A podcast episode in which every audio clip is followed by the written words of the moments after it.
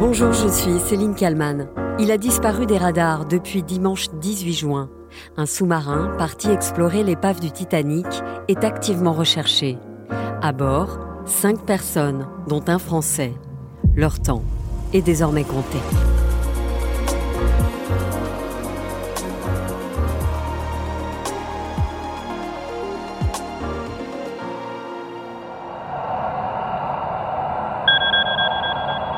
Son nom Le Titan.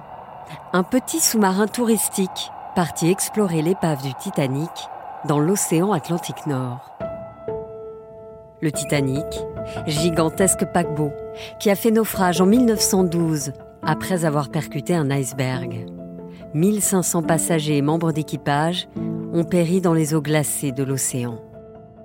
Ce n'est qu'en 1985 que l'épave est localisée à plus de 600 km des côtes canadiennes, par près de 4000 mètres de fond. Depuis, chercheurs de trésors et touristes rêvent d'approcher au plus près l'épave du Titanic.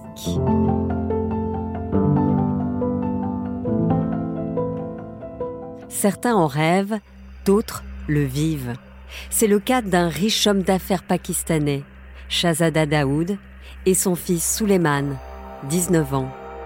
C'est le cas aussi d'Amy Sharding, milliardaire britannique, qui après avoir fait un tour dans l'espace, a souhaité explorer le fond des océans. Pour cela, tous ont déboursé 230 000 euros. Le milliardaire britannique et explorateur de 58 ans fait partie des cinq disparus. Le 17 juin, il a publié ceci sur les réseaux sociaux. Je suis fier d'annoncer enfin que j'ai rejoint l'Ocean Gate Expedition en tant que spécialiste de mission dans le sous-marin descendant vers le Titanic. En raison du périver à Terre-Neuve en 40 ans, cette mission est susceptible d'être la première et unique mission habitée vers le Titanic en 2023. Une fenêtre météo vient de s'ouvrir et nous allons tenter une plongée demain. Nous sommes partis de St. John's Terre-Neuve au Canada hier et nous prévoyons de commencer les opérations de plongée vers 4 heures demain matin. D'ici là, nous avons beaucoup de préparatifs. Hamish Harding conclut ainsi. L'équipe compte quelques explorateurs légendaires, dont certains ont fait plus de 30 plongées vers le Titanic depuis les années 1980.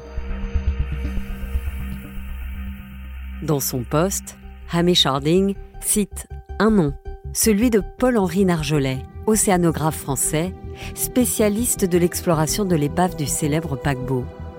Son surnom Monsieur Titanic. Il figure aussi sur une photo en veste jaune postée par l'organisation de l'expédition trois jours avant le départ du sous-marin.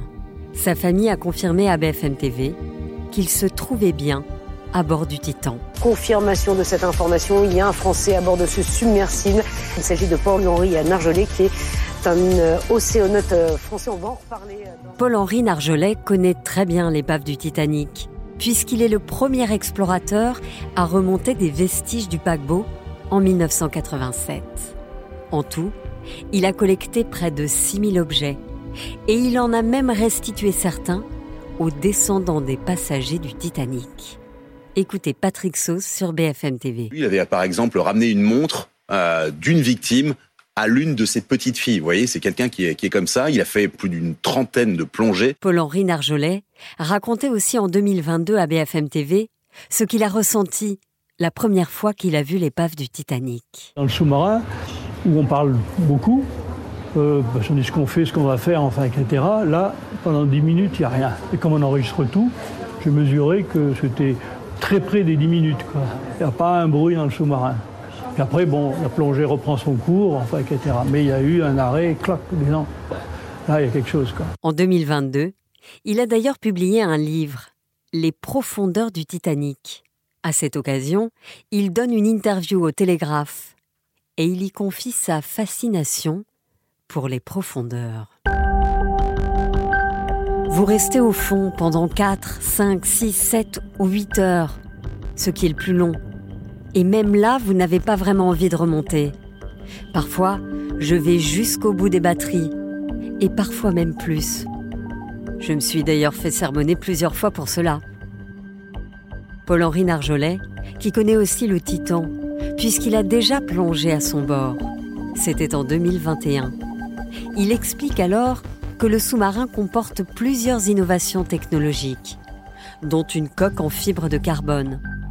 Autre innovation, toutes les commandes du sous-marin passent par un réseau Wi-Fi, y compris celle du pilotage. Mais alors, que s'est-il passé? Où se trouve le sous-marin? Ce que nous savons à l'heure où j'enregistre ce podcast, c'est que le Titan a entamé sa descente dans l'Atlantique, comme prévu, dimanche 18 juin, en début d'après-midi, à plus de 600 km des côtes canadiennes. Aux alentours de 15 heures, après 1h45 de navigation, le contact a été perdu.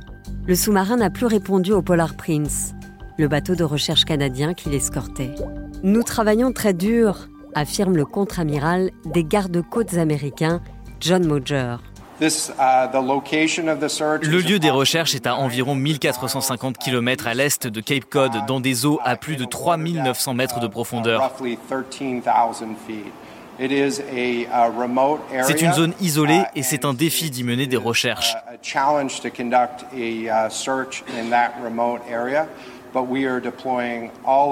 Mais nous utilisons tous nos outils pour être sûrs de pouvoir localiser le sous-marin et de secourir les personnes à bord.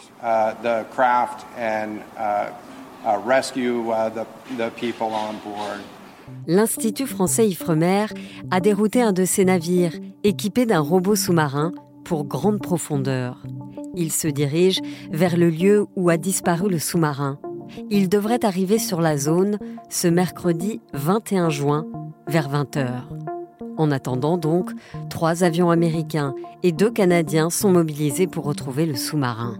Les inspections se font en surface, ainsi que sous l'eau, à l'aide de bouées équipées de sonars. Mais jusqu'ici, les recherches n'ont rien donné et elles sont loin d'être facilitées par les conditions météo. Antoine Lard, correspondant de BFM TV aux États-Unis. Et c'est compliqué aussi parce que, vous l'avez dit, la zone de recherche est très étendue et loin de tout, on est à 1500 km des côtes euh, américaines. Pour le moment, ces opérations de recherche ne donnent rien, le sous-marin reste introuvable et c'est une course contre la montre qui est euh, engagée par toutes ces équipes de secours. Le temps, qui s'écoule inexorablement, est effectivement désormais un facteur critique car les réserves d'oxygène sont très limitées. Jeudi 22 juin, à 13h dernier délai, il n'y aura quasiment plus aucun espoir de retrouver vivants les passagers du Titan. Bonjour Amiral Thierry Duchesne. Bonjour Madame. Vous êtes commissaire euh, général de la marine, directeur euh, du département maritime euh, de la Fondation méditerranéenne d'études stratégiques et donc basé à Toulon. C'est de là que vous me répondez. Une course contre la montre est donc lancée pour retrouver le Titan, ce sous-marin touristique qui a disparu dans l'océan Atlantique au large de l'Amérique du Nord. Le Titan qui est capable de rejoindre l'épave du Titanic en 90 minutes. Or, il n'a plus donné signe de vie après une heure et demie. Est-ce qu'on peut imaginer ce qui a pu se passer? Alors dans ce domaine, effectivement, euh, de nombreuses possibilités existent. Hein, donc euh, les, conjonctures sont, compliquées. Ce qui peut arriver, effectivement, c'est un, problème technique. Hein, c'est ce qui arrive, euh, c'est ce qui est arrivé, notamment sur des sous-marins de la, marine. On a déjà eu des, problèmes techniques.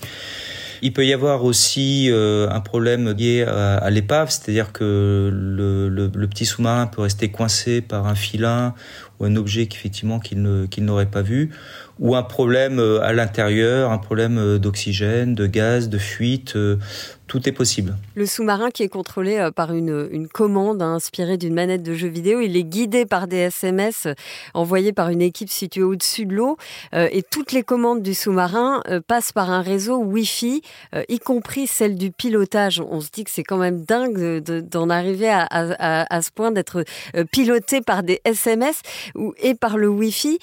on peut imaginer aussi qu'il y a une panne. Oui, effectivement, il peut y avoir un, problème de transmission. Bon, effectivement, là, on est dans le domaine des sous-marins de privé ou de plaisance. Mais en tout cas, si on prend des sous-marins qui sont plus connus, qui sont les sous-marins militaires, évidemment, je dirais la euh, l'utilisation est faite depuis depuis le bord et avec des technologies qui sont beaucoup plus poussées. En tout cas, on ne dépendra jamais d'un réseau terrestre ou, ou Wi-Fi uniquement pour des transmissions. Mais toute la navigation du sous-marin militaire est autonome. Donc là, effectivement, il peut y avoir en plus cette difficulté, une difficulté de transmission. Et pour qu'on comprenne bien, euh, euh, que ce soit à bord d'un sous-marin militaire ou un sous-marin euh, privé, comme comme c'est le cas du Titan, comment ça se passe à l'intérieur du sous-marin? On se déplace normalement comme si finalement on était dans une pièce enfermée. Oui, tout à fait. Le, la particularité du sous-marin, à la différence de la plongée autonome avec bouteille, c'est qu'on subit pas la problématique de la pression de la mer. Donc en fait, euh, euh, on est dans le sous-marin à la même pression que la, surface, qui permet effectivement euh, de remonter assez vite et de pas subir les problématiques des paliers de décompression. Donc on vit tout à fait normal, normalement dans un sous-marin. Bon, l'air est un petit peu différent, il est un petit peu plus sec, mais il n'y a pas de grande différence. en termes effectivement d'oxygénation, de respiration et autres. Il y a de l'oxygène euh, pendant 96 euh, euh, heures, c'est l'autonomie du Titan. Qu'est-ce qui se passe après? Bah, après, effectivement, bah, le taux de CO2 va, augmenter et effectivement, les, personnes vont rencontrer des, problèmes de, perte d'oxygène et autres, tomber dans les pommes et, et perdre toute capacité de réaction par la suite. On connaissait euh, le tourisme dans l'espace, on parlait hein, jusque-là un peu moins du tourisme dans les profondeurs euh, des océans. Euh, vous diriez, amiral, que c'est quelque chose qui se démocratise en France notamment? Alors il se trouve qu'effectivement, là je suis, nous sommes en Méditerranée. C'est une mer que je connais aussi ayant exercé ces dernières années. ce qui m'a beaucoup frappé en Méditerranée française, oui, c'est le très fort développement des sous-marins privés, des sous-marins de plaisance. Euh, parce que aujourd'hui on a des opérateurs euh, qui euh, rendent accessible la capacité d'aller sous la mer. Aujourd'hui, vous avez une société hollandaise comme U-Boat Works qui peut mettre à votre disposition un sous-marin de 4 personnes pour un prix de 500 000 euros. La même société est en train de de développer un sous-marin qui va transporter 120 personnes jusqu'à 100 mètres de profondeur. Donc les technologies euh, ont, ont, beaucoup, euh, se sont beaucoup démocratisées. Euh, il y a un vrai attrait pour euh, le tourisme de l'extrême. Vous avez parlé, on a parlé de l'espace, mais aussi les fonds marins, qui sont les, les derniers endroits, je dirais, de conquête humaine. Donc effectivement, ça attire beaucoup de monde.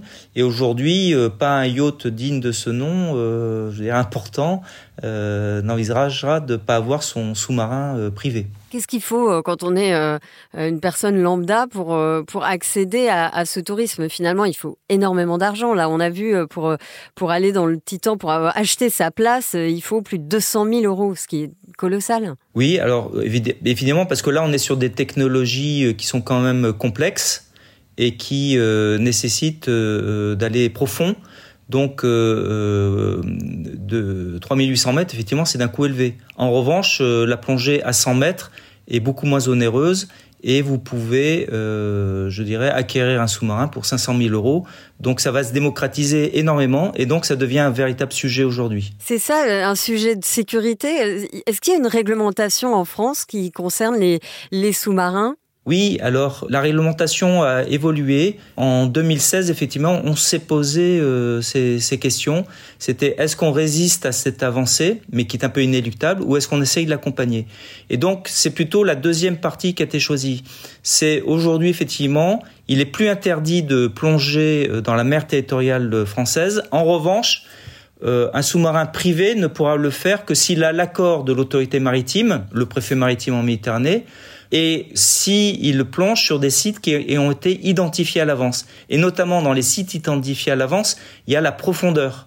C'est-à-dire que c'est, on sait que à ces profondeurs-là, le sauvetage est encore possible. À d'autres profondeurs, ce n'est plus possible. Donc ça veut dire quoi? Qu'on va empêcher un sous-marin d'aller trop profond? Alors euh, effectivement, euh, je dirais euh, un sous-marin qui serait surpris euh, en train de plonger dans une zone euh, euh, non prévue ou qui n'a pas l'autorisation de plonger de la part du préfet maritime s'expose, euh, je dirais, à des peines assez, importantes, hein, d'un an de prison et de 150 000 euros euh, d'amende maximum. Et c'était nécessaire donc de, de, développer cette réglementation, selon vous? Oui, c'est important parce que en fait, euh, le sous-marin est en train de bouleverser complètement notre approche des fonds marins. Ce qu'il faut pas oublier, c'est que sur les fonds marins, ben, vous avez des trésors, des trésors archéologiques. Donc il y a beaucoup de sociétés qui sont très intéressées d'aller piller des épaves romaines, grecques euh, du XVIIe siècle qui gisent sur nos fonds marins. Euh, vous avez des trésors euh, en termes de biologie, euh, le corail rouge euh, intéresse beaucoup euh, en Méditerranée, par exemple, mais aussi il faut protéger les fonds marins de certaines intrusions qui pourraient aussi les, les, perturber. Donc effectivement, il est important de réglementer cet accès aux fonds marins. Bah, je vous remercie beaucoup, Amiral, d'avoir répondu à mes questions pour le titre à la une. Merci beaucoup et je vous dis à bientôt. Et merci à Sophie Perwaguet pour le montage de cet épisode. N'hésitez pas à le partager autour de vous et à le commenter sur toutes les plateformes de podcast. Vous pouvez aussi mettre 5 étoiles. Je vous donne rendez-vous demain pour un nouveau titre à la une.